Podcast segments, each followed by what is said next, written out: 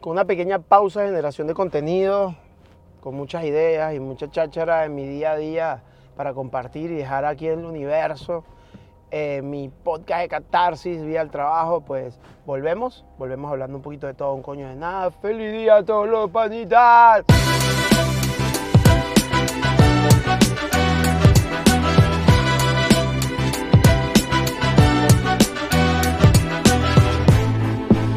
Estaba pendiente de conversar acerca, o compartir aquí por el universo, acerca de comunidad versus cultura de gimnasio o de lugar de entretenimiento o de esparcimiento o de educación dentro del mundillo del deporte, de la educación, para la redundancia, dentro de la cultura, ¿sí? En donde creemos y dentro de CrossFit hay un mal concepto de que, bueno, CrossFit es comunidad, pero comunidad creo que es cualquier cosa que integre personas, ¿no?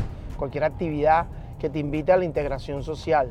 Al final es comunidad, ¿no? Creas una comunidad de amigos nuevos a partir de que empiezas a hacer danza contemporánea, a partir de que empiezas a hacer pole dance, a partir de que empiezas a hacer un deporte, etc, etc, etc.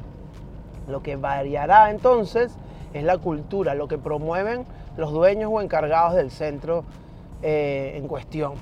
Y es allí donde, dentro de mi mundillo, que es el CrossFit, pues existen lugares donde son más competitivos, existen lugares donde eh, el foco de atención es al, a la población que realmente llena los gimnasios, que es población general, ¿sí? que busca mejorar su estado físico y ya, pero como ya sabemos algunos, y si no lo sabes, te, te invito a que revises por ahí, o lo que más ves por internet, el aspecto competitivo de CrossFit, ¿no? Entonces se ve mucha gente con unos cuerpos espectaculares haciendo cosas de loco y todo el mundo asocia que CrossFit tiene que ser así realmente ahí es donde entra la cultura, como te decía, del centro deportivo, gimnasio, AK Para mí, primordial, creo que como empleado, pues estar alineado con la cultura que ya promueve el, dueño del, centro o los encargados. En el tiempo he sido maleable en mi caso personal, o sea que me he adaptado y me he adaptado bien.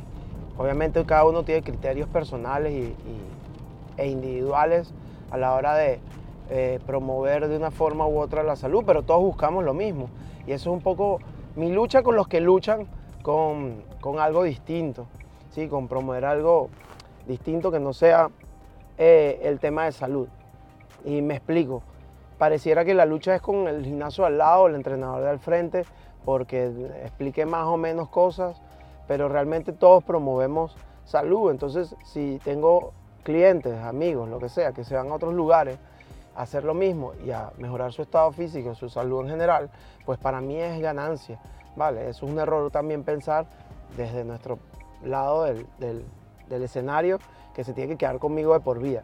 Y creo que cuando empecé a formarme dentro de OPEX y, te promueve mucho la autonomía del cliente o que en el tiempo genere, le generes autonomía de decisión y lo eduques de manera tal que siempre se mantenga haciendo actividad física, es genial. Una vez lo hablé con gente que quedó en Venezuela y bueno, que están regados por el mundo, que empezamos a hacer carreras de estas populares 10 kilómetros, empezamos a hacer actividad física en los parques y eso, y quedaron con el hábito.